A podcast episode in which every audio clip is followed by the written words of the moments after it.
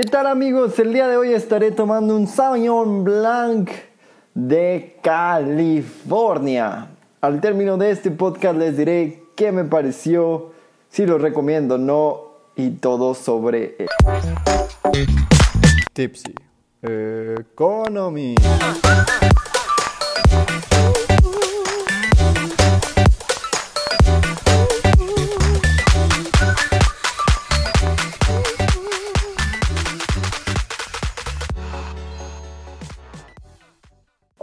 Bienvenidos a Tipsy Economy, donde nosotros nos ponemos tipsy y ustedes no. Yo soy Orlando y el día de hoy hablaremos de las 10 megatrends o megatendencias que cambiarán la economía global en la siguiente década.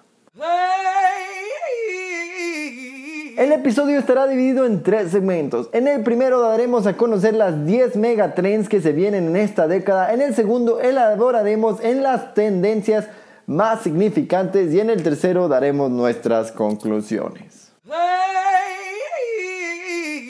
Las 10 megatrends que cambiarán la economía global. ¿Qué tal amigos? Hace algunos días estaba haciendo mi lectura económica y me encontré con este artículo que hablaba de las 10 tendencias que cambiarán la economía global durante la siguiente década. Después de la lectura y un debate decidí que este tema estaría interesante para incluir en uno de nuestros podcasts y discutir un poquito los puntos de intereses. Además, que el artículo fue creado a finales del año 2019, antes de esta pandemia, por lo que se me hace interesante también analizarlo y ver si estas proyecciones pueden seguir siendo realidad. Con este artículo que leí que usa el Bank of America Global Research como su fuente, las 10 megatendencias que cambiarán la economía global durante la siguiente década son el pico en la globalización, la recesión, falla cuantitativa, demografía, cambios climáticos, robots y automatización, split internet, capitalismo moral, inteligencia artificial, y el espacio. Las tendencias y un poco más. Como lo dijimos en el último capítulo en el que hablamos sobre las recesiones, sabemos que de hecho se viene una recesión. Según los expertos, esta recesión cambiará el rumbo de la economía global durante esta década.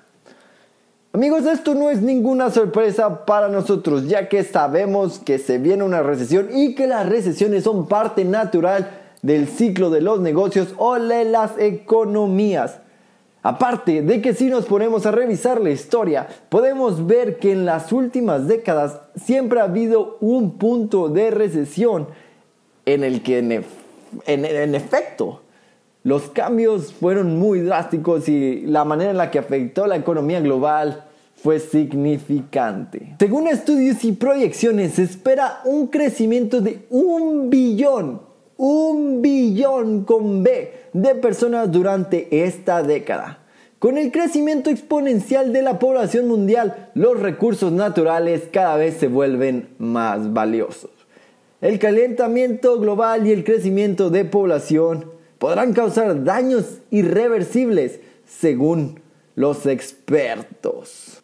En números, se estima que 100 millones de personas en países en desarrollo van a caer por debajo de la línea de pobreza.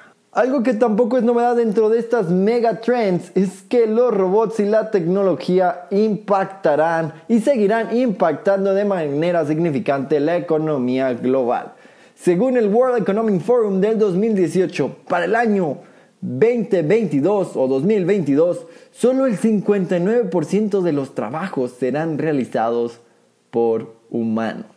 Un término que utilizaron durante el artículo y que me pareció bastante interesante es el término capitalismo moral. Para ser sincero, yo es la primera vez que escucho este término, entonces me puse a investigar un poco más de lo que esto significa. Y según lo que investigué el capitalismo moral es, no es nada más que la toma de decisiones en base a la moral o más éticamente. Esto significa que las grandes corporaciones ya no solo piensan en ellos y en sus accionistas al tomar decisiones. Ahora también considerarán a sus empleados, a las personas que viven en la localidad donde se encuentran y las instituciones ambientales. Hoy en día también la inteligencia de todos los nuevos aparatos y dispositivos es una tendencia que va hacia arriba, pero también una tendencia que afectará la dirección de la economía global. Se estima que dentro de 5 años la conectividad entre seres humanos por medio de dispositivos sea cada 18 segundos, una vez cada 18 segundos. Al día de hoy, o bueno, del artículo en el 2019, el promedio de interacciones era cada 6.5 minutos. Esto significa que a diario un, ser humano interactúa con algún aparato al menos 4.800 veces al día. En pocas palabras, si podemos resumir estos factores y sus efectos serían los siguientes. La recesión global proveerá un mayor rol para la política fiscal. El calentamiento global podrá poner presión en los recursos del planeta, los robots desplazarán al 50% de los trabajos para el año 2035. Un mayor capitalismo moral podría favorecer la redistribución sobre la desigualdad. Todo se volverá inteligente al igual que todo se conectará entre sí. Conclusiones. Personalmente concurro con que la recesión causará un efecto significante en la economía global. No obstante, considero que las clases o las personas que les impactará de una manera más drástica son las clases medias y bajas, sobre todo aquellas personas que no están preparadas o cuentan con créditos y deudas con intereses grandes. ¿Por qué pienso que las clases ricas o la clase alta que no será, no será tan afectada? Porque considero que con su acceso a tecnología y con su preparación, ellos ahora toman decisiones en base a demasiado análisis y demasiados datos. Es por eso que ellos mueven y sacan su dinero, lo ponen en otro lado, lo ven en otro lado. Ellos están preparados para estas situaciones, mientras que la mayoría de la clase media no, no está preparado o es muy tarde cuando se dan cuenta que esta recesión viene. La mayoría de la gente de dinero ya sabe que la recesión viene y se están preparando para ella. Es por eso que considero que la clase media y la clase baja, sobre todo, gente que trabaja para industrias que están siendo afectadas por, por la pandemia pueden verse severamente afectadas.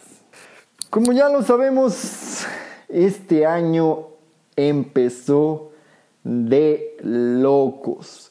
Vamos aproximadamente a la mitad de este año y la mayoría del tiempo la hemos pasado en cuarentena y con muchos movimientos que nadie se esperaba. Es por esta cuarentena y estas cosas que no se tenían previstas que considero que una de las megatendencias puede que sí afecten, pero no afectarán o entrarán tan temprano en esta década. Una de las tendencias que considero que puede ser retractable o podemos ganar un poco de tiempo es la del calentamiento global.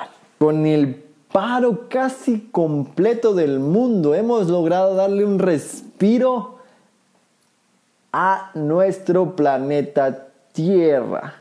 Hemos logrado recuperarnos un poquito en este ámbito, entonces considero yo que sí es un tema de importancia, pero creo que sí nos va a afectar, nos afectará casi al terminar la década o inicios de la década siguiente. Esto, claro, si aumentamos gradualmente y volvemos a la normalidad gradualmente, si volvemos a la normalidad de una, creo que podremos regresar o hasta empeorar la situación. De ser cierto o de llegar al punto en que los recursos naturales son mm, bastante valiosos, los países en desarrollo serán los más afectados, ya que los países desarrollados que cuentan con el capital para gozar de ellos tomarán control o monopolio de estos recursos. Algo que también hemos mencionado en los episodios anteriores es que las revoluciones industriales pueden ser causantes de discrepancias económicas. Y algo que no podemos evitar es que los robots tomen gran parte de nuestros empleos. Amigos, amigos, pero quiero recordarles algo. Todas estas megatrends no son malas. Todas estas megatrends son áreas de oportunidad en las cuales podemos tomar ventaja y salir vencedores económicamente hablando de esta nueva década. Así que hay que prepararnos, leímos este artículo y ya nos pusimos a investigar más y más de estas tendencias. Pronto sacaremos algún capítulo, un episodio en el que hablaremos de cómo podemos tomar ventaja de cada una de ellas y ver los panoramas positivos. Por el momento hay que seguirnos preparando, sobre todo para esta recesión, tener muy en mente de que pasará y prepararnos para salir victoriosos de ella. Estas son mis conclusiones. De nuevo, si ustedes opinan algo, no duden en contactarnos o darnos a conocer su opinión. ¡Chao!